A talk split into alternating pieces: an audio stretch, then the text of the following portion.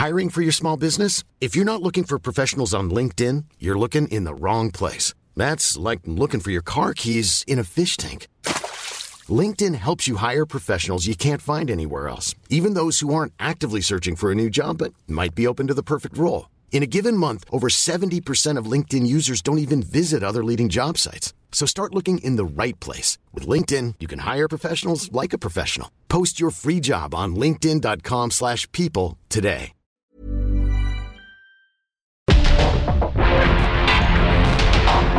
Porque el mundo actual no se entendería sin la economía, las finanzas y los negocios.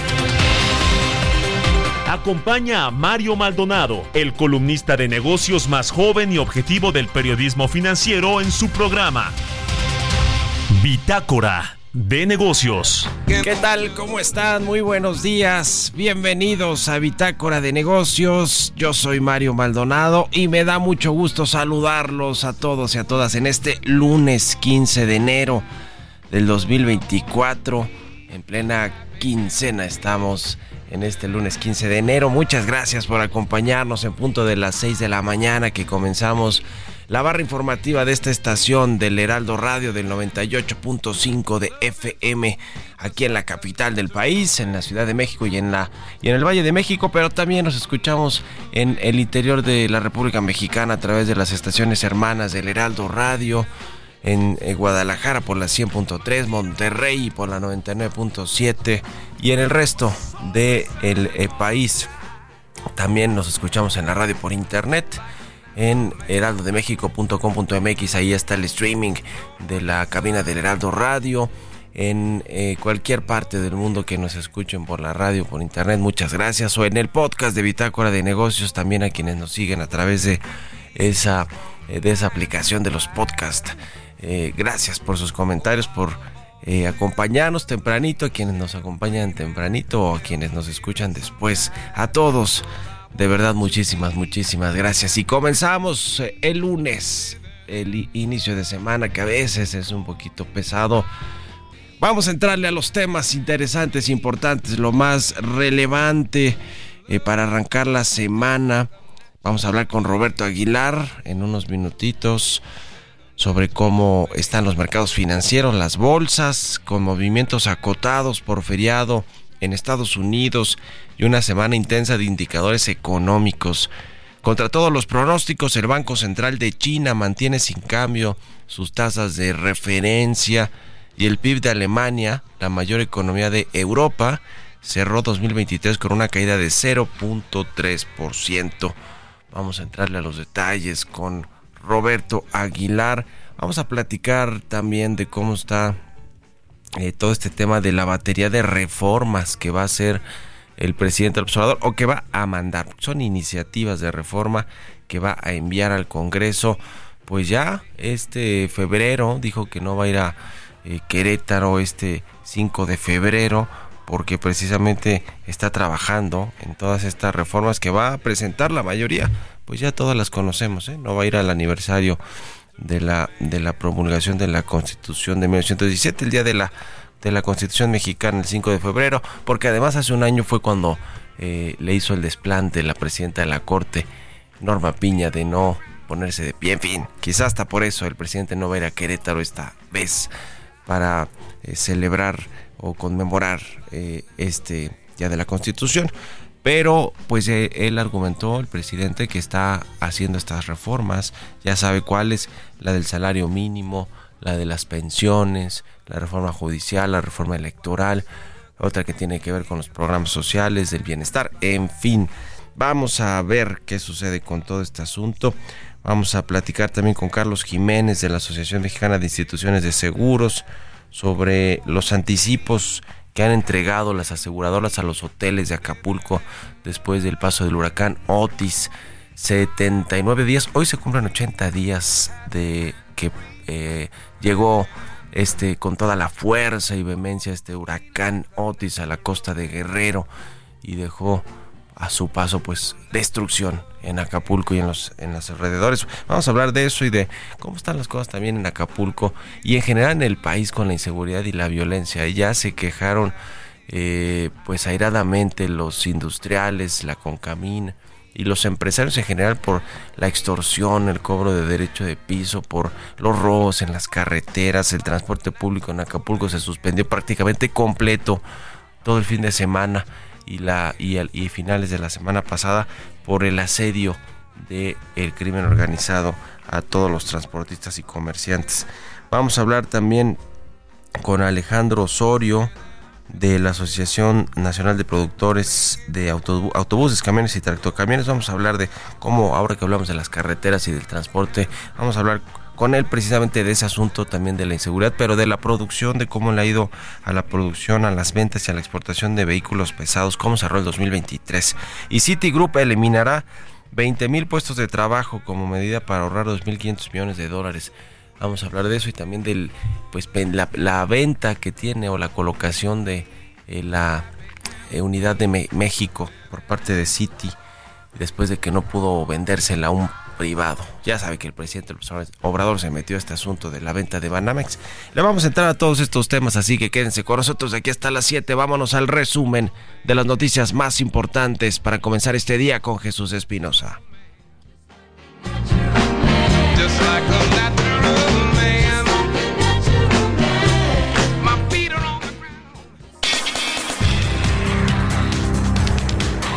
El presidente Andrés Manuel López Obrador indicó que el próximo 5 de febrero, Día de la Constitución, presentará un paquete de reformas a la Carta Magna, a pesar de que Morena y sus aliados carecen de los dos tercios en el Congreso para aprobarlas.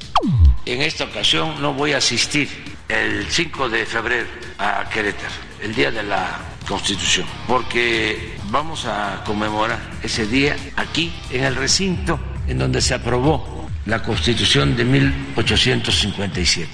Y voy a presentar ese día todas las iniciativas de reforma a la Constitución. Aquí es un paquete de iniciativas que tiene que ver con el bienestar, que tiene que ver con salarios, con pensiones, con la reforma al Poder Judicial, la reforma electoral, la democracia, todo. El día 5 de febrero. Ernesto Revila, economista en jefe para América Latina en Citigroup, comentó que el país necesita una reforma fiscal en la siguiente administración, pero no con cambios en el impuesto al valor agregado o en el impuesto sobre la renta. Subrayó que la reforma fiscal que se necesita es arreglar petróleos mexicanos y que deje de perder dinero y presionar las finanzas públicas federales. Aeroméxico informó que sus unidades Boeing 737 MAX 9 continuarán en tierra, atendiendo la decisión de la Administración Federal de Aviación de mantener estas unidades bajo revisión tras el incidente del pasado 5 de enero en un avión de este modelo de la empresa Alaska Airlines. La Comisión Económica para América Latina y el Caribe y la Organización Internacional del Trabajo advirtieron que las perspectivas para el mercado laboral en 2024 no son del todo alentadoras y la desaceleración proyectada en el crecimiento económico puede ocasionar mayores dificultades para que el empleo asalariado y formal crezca en Latinoamérica.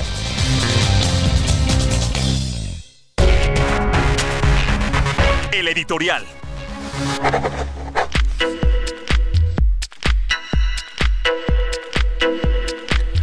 ¿Qué busca el presidente López Obrador con esta batería de reformas, de iniciativas que va a proponerle al Congreso?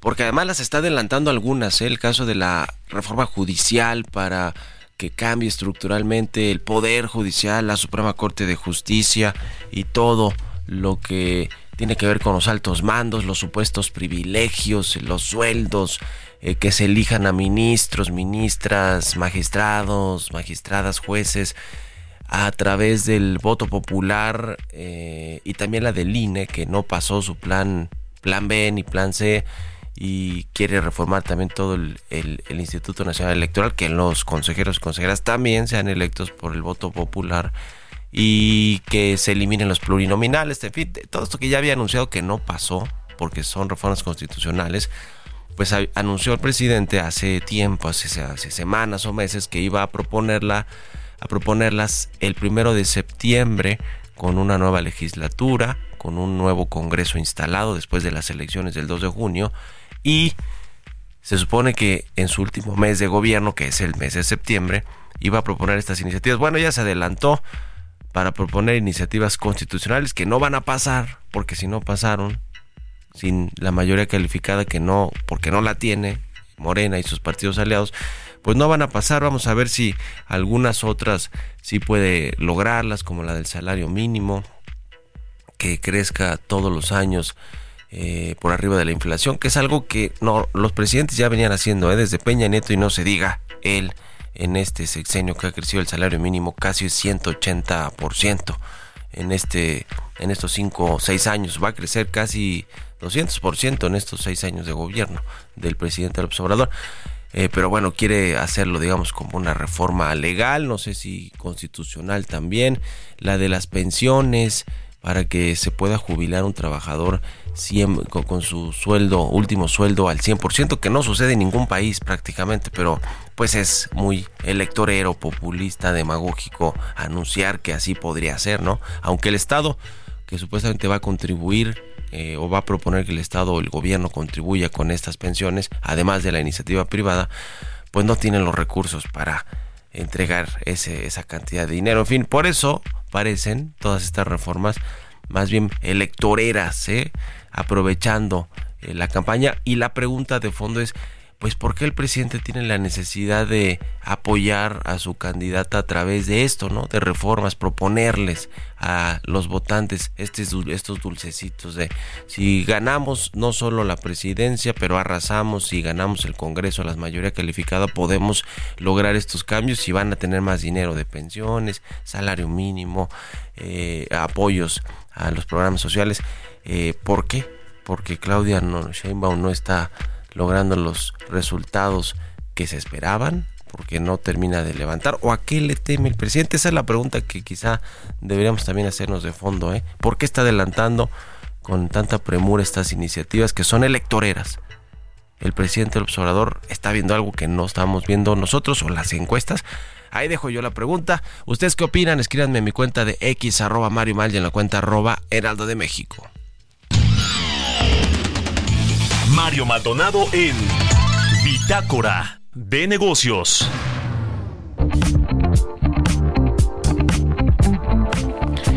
Vamos a platicar con Mariana Campos, como todos los lunes, cada 15 días aquí en, en Bitácora de Negocios. Ella es directora general de la Organización México Evalúa. ¿Cómo estás, Mariana? Muy buenos días. Muy, muy buenos días, Mario. Me da mucho gusto saludarte. Igualmente, buen inicio de semana. La asociación, las asociaciones público-privadas que fueron pues muy eh, utilizadas en los sexenios anteriores, ¿no? En sobre todo, no, no sé si en el de Calderón, en el de Enrique Peña Nieto, pero que con el gobierno del presidente López Obrador eh, pues decidieron irle cerrando el paso a estas asociaciones que en muchos países han funcionado y funcionado bien porque ya lo decía hace unos momentos, el gobierno no tiene los recursos para invertir en todo y además es poco eficiente y necesita la, a la inversión privada. ¿Cómo, cómo ha, sido la caída de estas eh, asociaciones en este sexenio? Pues Mario, es importante mencionar que eh, básicamente estas asociaciones bueno, nosotros es lo que identificamos en el presupuesto de 2024, pues en realidad ya no están presentes y básicamente los, los dineros previstos en ese rubro pues tienen que ver con pagos de proyectos anteriores. Eh, por ejemplo, entre 2014 y 2019, em, el, el rubro de, digamos, de pagos a este tipo de proyectos creció hasta un por ciento del PIB, mientras que, pues, eh, y eso, bueno, no es, digamos, algo muy muy importante que presumir porque nosotros revisamos que por ejemplo en países como Perú, Brasil y Colombia eh, habían incrementos en esta misma etapa hasta de 5% del periodo. Entonces, digamos, México nunca se ha distinguido por aprovechar mucho este esquema pero ahora se encuentra pues más ausente que nunca. Y creo que vale la pena aclararle al auditorio eh, pues qué son las asociaciones público-privadas. Y este es un es un esquema regulatorio para que puedan combinarse eh, el conocimiento, las técnicas y los recursos, tanto el sector público como privado, para emprender un proyecto ya sea de servicios o de infraestructura, Mario. Y lo que prevé este esquema de regulación es cómo van a enfrentar los riesgos cuál va a ser el rol de cada una de las partes, cómo, qué responsabilidades van a tener y cómo se van a repartir los beneficios. La ventaja que le provee a una sociedad el tener este esquema regulatorio, habilitarlo y aprovecharlo, es que crece la bolsa de recursos para poder emprender, por ejemplo, proyectos de infraestructura. Que no solo el sector público dependamos de los recursos que tiene, sino también puede participar el privado y esto hace que hayan más recursos para atender problemas y tener mejor, por ejemplo, infraestructura. Entonces yo creo, Mario, que es bien importante porque además ha caído la inversión pública en la inversión total. Ese es otro de los temas que nos, digamos, es una alerta que nos diría que se deberían de aprovechar las asociaciones público-privadas. Por ejemplo, de toda la inversión, incluyendo la privada en el país, la pública está representando alrededor del 5% eh, del PIB, digamos, ¿no? Y eh, y pues la privada es la que representa la mayor parte, que es un 16%.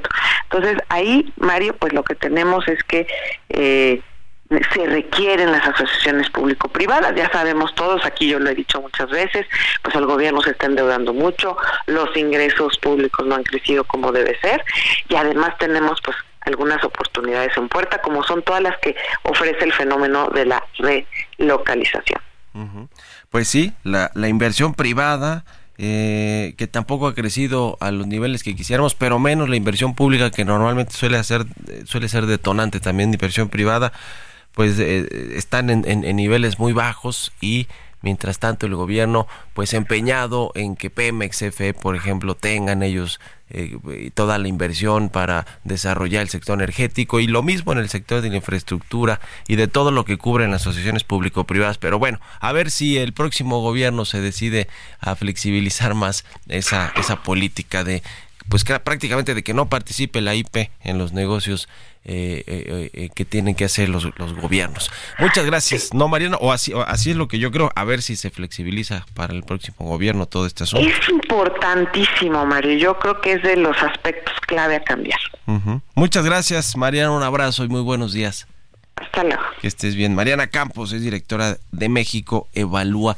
Ahí en las redes sociales también están todos los reportes de esta organización y de Mariana Campos. Su, su cuenta de X es Mariana-bajo eh, C-B.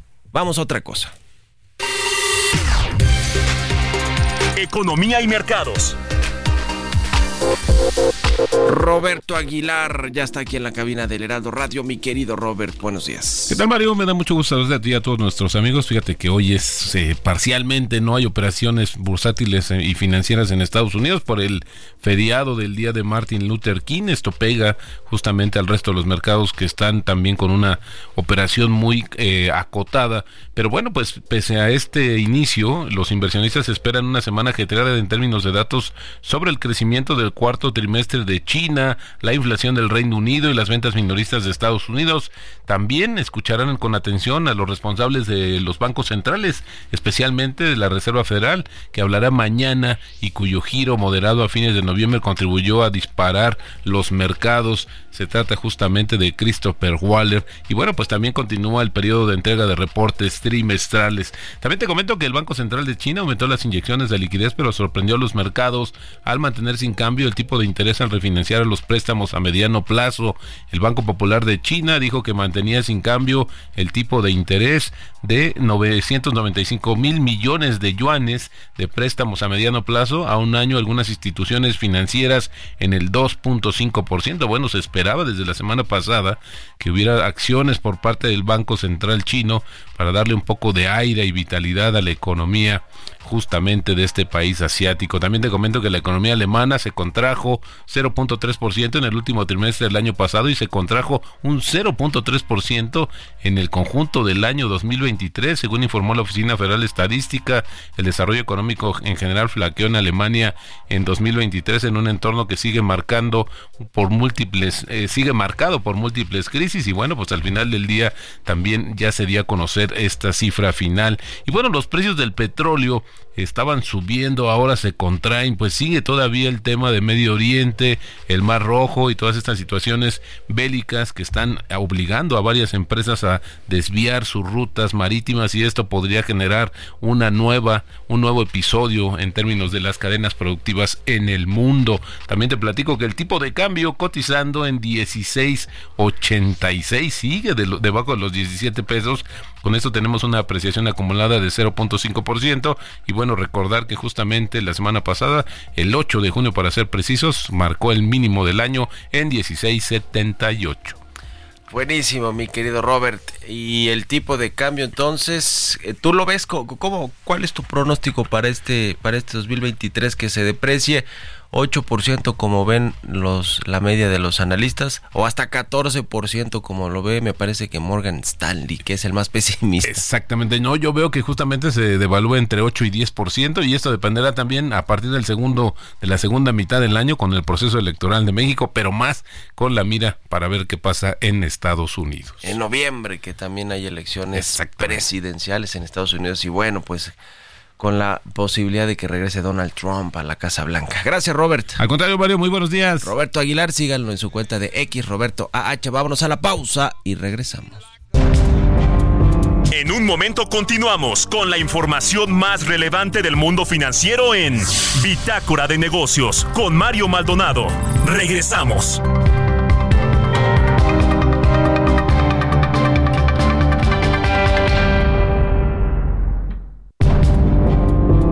Estamos de vuelta en Bitácora de Negocios con Mario Maldonado. Ya estamos de regreso aquí en Bitácora de Negocios. Son las 6 de la mañana con 31 minutos. Tiempo de México, de la, de la capital del país. Estamos escuchando un poquito de música antes de irnos con la información en esta segunda mitad del programa. Vámonos con esto al segundo resumen de noticias con Jesús Espinosa. El presidente Andrés Manuel López Obrador pronosticó que la economía en México crecerá 1.3% a tasa anual al cierre del sexenio. Además, estimó que en 2024 se registrará un alza de 3.5%. Carlos Capistrán, economista en jefe para México y Canadá de Bank of America, aseguró que la economía mexicana tendrá una cruda elección. Hiring for your small business? If you're not looking for professionals on LinkedIn, you're looking in the wrong place. That's like looking for your car keys in a fish tank.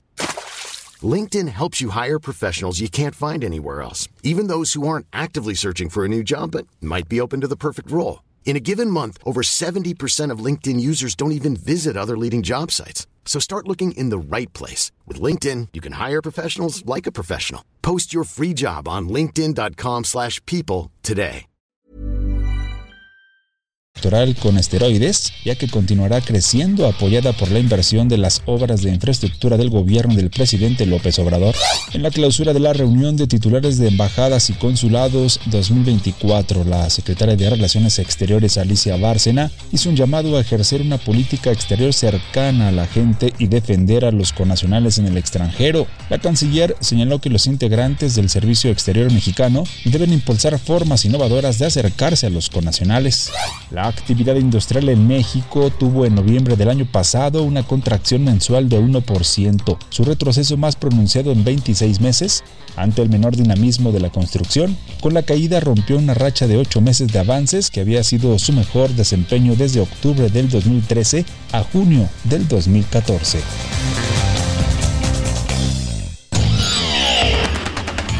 Mario Maldonado en Bitácora de Negocios. Bueno, ya le decía de Acapulco, se cumplen 80 días de que el huracán Otis azotara este puerto muy turístico para eh, los mexicanos, pero también para el turismo internacional, de muchas convenciones, donde muchos eh, mexicanos también tienen casas de descanso. Y no solo fueron digamos afectados los turistas, los hoteles, toda la infraestructura pública y privada pero también la gente que vive en Acapulco y que trabaja allí en las colonias aledañas al puerto de Acapulco, a la costera eh, y a todos los, lugares eh, de toda la, de la costa de Guerrero que fueron afectados por Otis, se cumplen ya 80 días. ¿Y qué ha sucedido? Pues ya se pasó de la etapa de emergencia a la etapa de reconstrucción, se les han invertido se, han invertido ya bastantes recursos, tanto de los privados como del gobierno estatal, federal. Eh, supuestamente se pues movilizaron 25 mil eh, agentes eh, efectivos de la Guardia Nacional para ayudar a restablecer el orden y, ayudar en todo lo que tiene que ver con la seguridad, pero pues parece que no están teniendo mucho éxito. Incluso se anunció la creación de muchos cuarteles para que se queden ya de planta muchos de los eh, elementos efectivos de la Guardia Nacional. Pero en Guerrero, en Acapulco, siguen, sigue la inseguridad, la violencia. Le decía que este fin de semana y la semana pasada hubo un paro de eh, actividades por parte de transportistas debido a las extorsiones, al cobro de pues, al derecho de piso como se le conoce eh, popularmente el tema de las extorsiones, pero también extorsiones para que les den seguridad y que ya no los estén extorsionando. Imagínense cómo están las cosas. Y lo mismo ha sucedido con los negocios, con los productores, con los transportistas, eh, con eh, las carreteras que cruzan Guerrero y muchos otros estados. En fin, el país está incendiado. Como ya hemos dicho, Tabasco, la misma tierra del presidente López Obrador, está en llamas, está inundada por el crimen organizado. No se diga Chiapas, no se diga Michoacán, Sonora, Guerrero. Casi que nos podemos ir así con los con los 31 estados y con la Ciudad de México. Y bueno, pero bueno, regresando a Acapulco, pues eh, ahí va más o menos la reconstrucción, la, reconstrucción, la reapertura de algunos hoteles, de se habla de hasta 2.500 habitaciones que ya fueron eh, rehabilitadas y que están dando servicio. Viene, vienen además eventos internacionales como el abierto de tenis, el tianguis, eh, el tianguis turístico, luego vendrá la convención de bancos. La pregunta es si está listo, va a estar listo Acapulco para recibir a la gente en esa temporada cuando vengan estos eventos. Vamos a platicar por lo pronto de cómo está eh, el tema de las aseguradoras, cuántos hoteles eh, y negocios han recibido dinero por parte de las aseguradoras para reconstruir sus infraestructuras. Vamos a hablar con Carlos Jiménez, él es eh, titular de Autos y Daños de la Asociación Mexicana de Instituciones de Seguros. ¿Cómo estás, Carlos? Buenos días. Hola Mario, ¿qué tal? Muy buenos días. Un saludo para ti y para toda tu audiencia. Gusto saludarte. Platícanos cómo está este tema de los anticipos a hoteles de Acapulco y a otros negocios que se han recibido, eh, de, los daños que se cuantificaron, eh, cómo va el pago de las pólizas. Actualízanos, por favor. Sí, claro, con mucho gusto, Mario. Pues tenemos eh, prácticamente un reporte actualizado a los 72, eh, 72 eh, días de la ocurrencia de Otis y tenemos pues ya un, un avance demasiado importante e interesante en este sentido, sobre todo apuntalando a la reconstrucción, Mario. en términos generales, estamos ya en una cifra de 35.700 reportes de siniestros asegurados atendidos por las aseguradoras, lo cual eh, se puede eh, dividir en dos grandes grupos. De estos 35.000 siniestros, prácticamente 14.500 fueron vehículos que sufrieron daños, vehículos asegurados, y eh, otros 21.000 bienes, hablando como casas, pymes, restaurantes, hoteles, centros comerciales, infraestructura, hoteles, por supuesto, 21.045 eh, siniestros ya contabilizados en estos 72 eh, días eh, después de la ocurrencia de Otis. ¿Y qué representa esto, Mario? Pues estamos hablando ya de una estimación de pérdidas aseguradas de 35.500 millones de, pesos eh, a lo que ascienden estas pérdidas. prácticamente lo hemos clasificado en grandes giros que se van atendiendo con su prioridad, eh, con su prioridad adecuada, sabiendo que, por ejemplo, pymes, hoteles, pues tienen una gran relevancia porque la reactivación de estas empresas, hoteles, tiendas, pues genera, por supuesto, una activación económica relevante para un beneficio no solo de los asegurados, sino de la población en general. Esto es uno de los beneficios del seguro, que es eh, garantizar los flujos para poder atender la reconstrucción y, más importante, la eh, reactivación económica para que la población pueda regresar a su trabajo, a la escuela, a su actividad laboral eh, Mario. Vamos en estas cifras, 8 mil millones de pesos para hoteles, prácticamente un costo eh, promedio de 20 millones de pesos por hotel, aunque hay hoteles que dependiendo de su capacidad, estos eh, impactos ascienden hasta 60, 70 millones de pesos. y prácticamente vivienda, 16.500 casas que contaban con un seguro, Mario, ahora con una estimación de pérdidas alrededor de 10 mil millones de pesos y, bueno, también relevante, eh, prácticamente otros 15 mil millones de pesos en todo lo que son eh, negocios, pymes, comercios, centros comerciales. Eh, hasta aquí vamos en las cifras, Mario. ¿Qué porcentaje más o menos falta de, de, pagarse con respecto a estos datos y anticipos que nos comentas? Pues nosotros creemos que estamos en estimación de pérdidas, dependiendo de, un poco cómo se muevan las siguientes semanas, consideramos que la estimación de pérdidas eh, ha llegado ya a un 90% eh, de lo que va a ser el tamaño del impacto eh, por Otis y en número de reportes prácticamente estamos ya entre el 95 y el 98% de todos los reportes levantados. Prácticamente el sector asegurador ahora está dejando la fase de remodelación, de limpieza y estamos ahora con una prioridad total en las fases de reconstrucción. Hay siniestros que ya fueron atendidos, cerrados, pues por la, por, por, la severidad de los siniestros que son menores.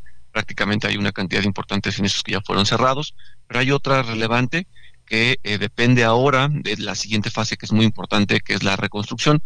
Una fase que depende y que tiene que armonizarse con otras industrias, la industria de la reconstrucción, para poder eh, generar la cantidad de materiales, de insumos, de material de reconstrucción que se requiere una coordinación importante con empresas que, prestan servicios para esta reconstrucción y bueno, pues todo ello eh, fundamental después de haber avanzado en esta fase de limpieza y ahora trabajar de la mano con las autoridades en generar las eh, condiciones de seguridad laboral, de seguridad eh, de seguridad pública y de todos los elementos necesarios para que la reconstrucción pueda ser tan ágil como están siendo los flujos para poder pagar estos siniestros, Mario.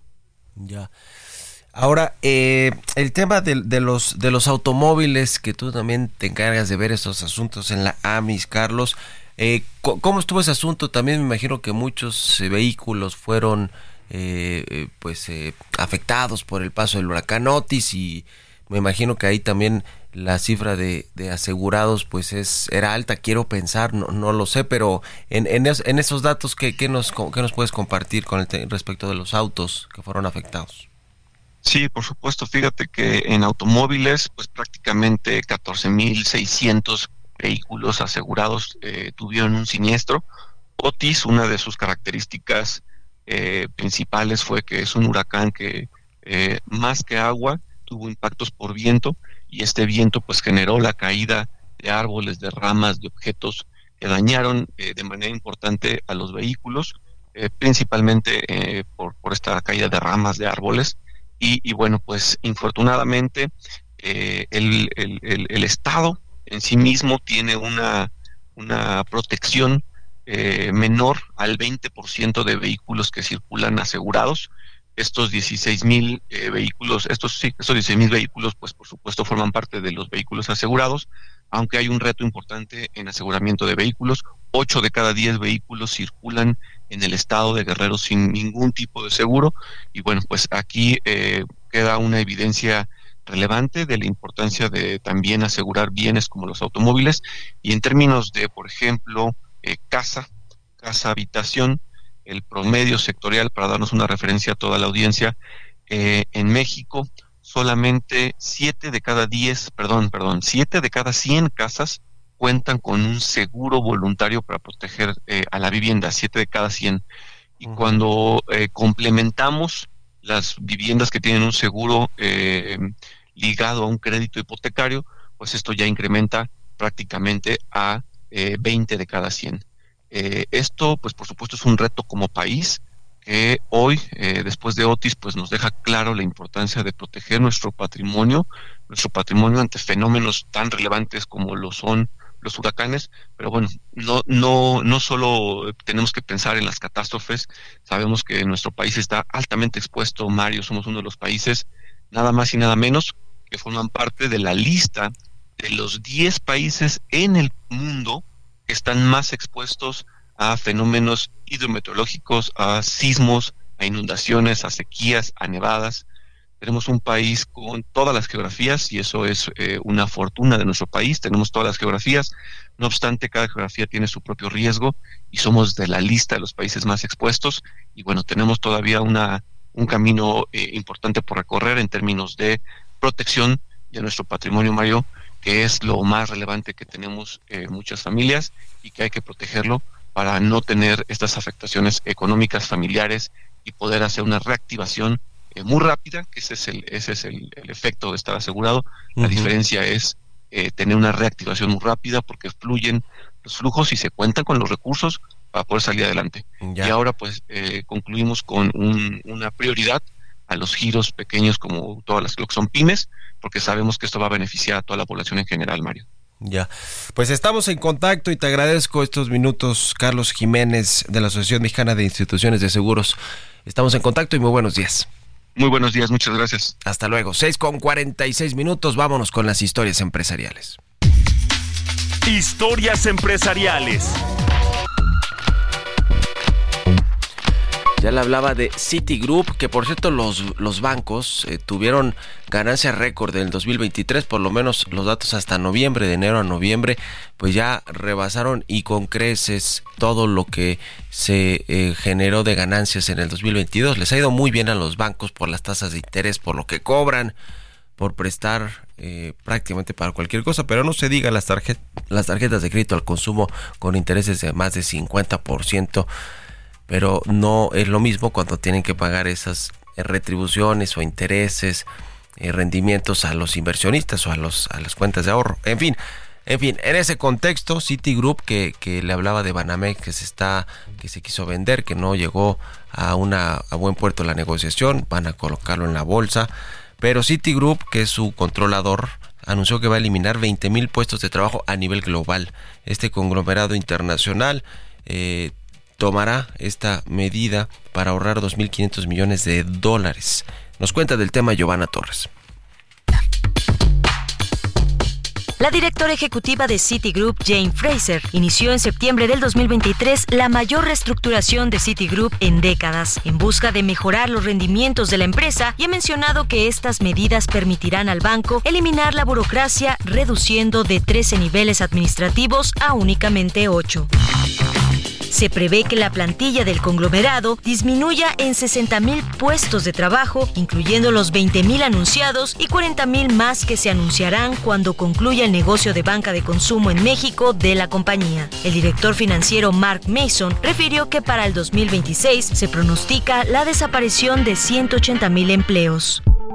Por otro lado, los ahorros que ha implementado la compañía con la estrategia de Fraser ayudaron a maquillar las ganancias decepcionantes del cuarto trimestre del 2023, luego de que los operadores de renta fija de Citigroup registraron su peor desempeño de los últimos cinco años. Los ingresos para ese periodo cayeron 25% a 2.600 millones de dólares. Citigroup registró una pérdida de 1.800 millones de dólares o 1.16 dólares por acción, incluyendo un cargo por 780 millones de dólares vinculados a la indemnización que el banco otorgó a los empleados afectados por la reestructuración.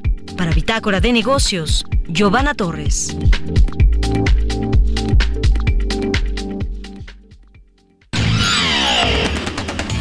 Mario Maldonado en Bitácora de Negocios.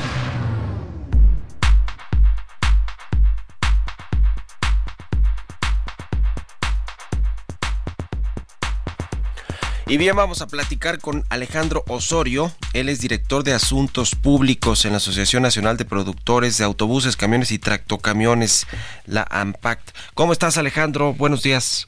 Muy buenos días, Mario. Eh, muy buenos días al auditorio. Feliz año. Igualmente, feliz 2024. ¿Cómo le fue el año pasado, en el 2023, a esta industria importantísima para México en términos de ventas, producción y exportaciones de vehículos pesados? Mira, ha sido un año récord. Hemos roto los récords en exportación, producción y ventas al mayoreo de vehículos pesados, lo que pues nos llena de orgullo a la industria productora de vehículos de carga y pasaje en México. Cuéntanos, danos los datos de producción, exportación, ventas, por favor. Se cortó la llamada, con razón yo dije, oiga, qué respuesta tan brevísima me dio por año récord y, ya.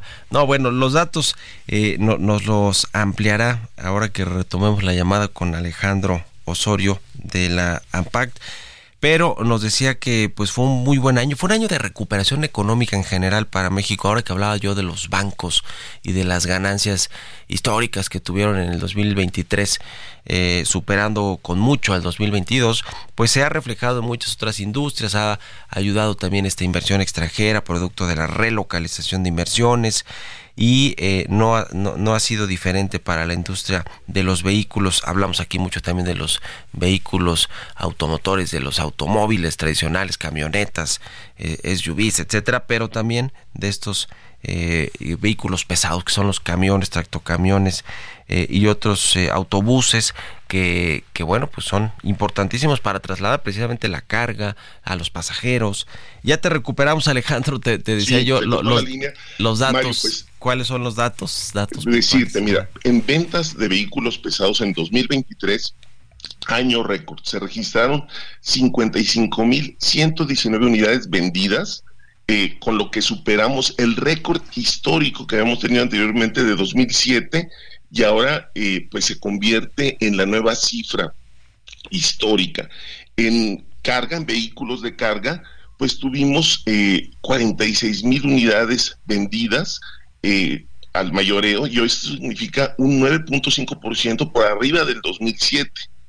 En pasaje, vehículos para pasajeros, pues tuvimos un incremento de 57.1% respecto a 2022. Entonces estamos informando cifras muy relevantes para la industria. Es el, el mejor año jamás registrado. Entonces, pues esto significa una industria innovadora, una industria potente, una industria que está pues poniendo a México con medalla de oro a nivel internacional como primera exportadora de tractocamiones en el mundo. Eh, año récord y cómo pinta el 2024 seguramente y, te lo pregunto ya tú me dirás cómo están las, perspectivas pero no va a ser tan bueno. Y yo lo, lo, lo, comento porque las perspectivas económicas no son igual de alentadoras como las que tuvimos en el 2023 y cómo se lograron los crecimientos en la economía ¿qué, datos tienen? Mira, eh, nuestra proyección para 2024 es de 49.300 unidades vendidas al mayoreo, lo que significa que es un dato positivo. Vemos un 2024 alentador, entonces eh, estamos confiados que tendremos muy buen desempeño, también en el, en el 2024. Pues interesante. Yo, ¿cómo, cómo ven todo el, asunto de, pues, de la inseguridad que hay para muchos de estos vehículos pesados, de los camiones de carga, incluso de pasajeros? Eh, esto que, que eh, pues, eh, digamos, efecto tiene también en las ventas, en la, en la adquisición de, de nuevos vehículos pesados? ¿Tiene impacto o no? ¿O eso ya más bien tiene que ver con los negocios y las empresas que adquieren estos vehículos? Efectivamente, el tema de la seguridad pues tiene que ver con ya con las empresas transportistas, las afecta mayormente. Sin embargo, te puedo decir que la seguridad pública es una condición indispensable para el crecimiento económico y la estabilidad del país, el desarrollo de las empresas, el desarrollo de las personas. Sin seguridad pública, pues no es posible llevar a cabo una vida productiva, o familiar con plena tranquilidad. Entonces es importante la seguridad para el clima de negocios. Ya. Pues gracias Alejandro Osorio por estos minutos. Estamos en contacto. Buenos días. Mario, que estén muy bien. Gracias. Hasta luego. Con esto nos despedimos. Muchas gracias a todos y a todas ustedes por habernos acompañado. Este lunes, inicio de semana, aquí en Bitácora de Negocios, se quedan en estas frecuencias de El Heraldo Radio con Sergio Sarmiento y Lupita Juárez. Nosotros nos vamos a la televisión, al canal 8 de la televisión abierta, a las noticias de la mañana. Comenzamos allá a las 7, de 7 a 9. Si quiere vernos por allá ahora en la televisión, los, esperamos. Y si no, nos vemos mañana de todos modos aquí tempranito a las 6. Muy buenos días. Esto fue Bitácora de Negocios con Mario Maldonado.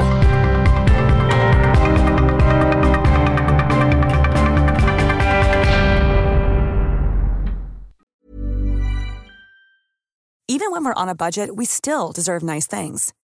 Quince is a place to scoop up stunning high-end goods for 50 to 80% less than similar brands. They have buttery soft cashmere sweaters starting at $50, luxurious Italian leather bags, and so much more.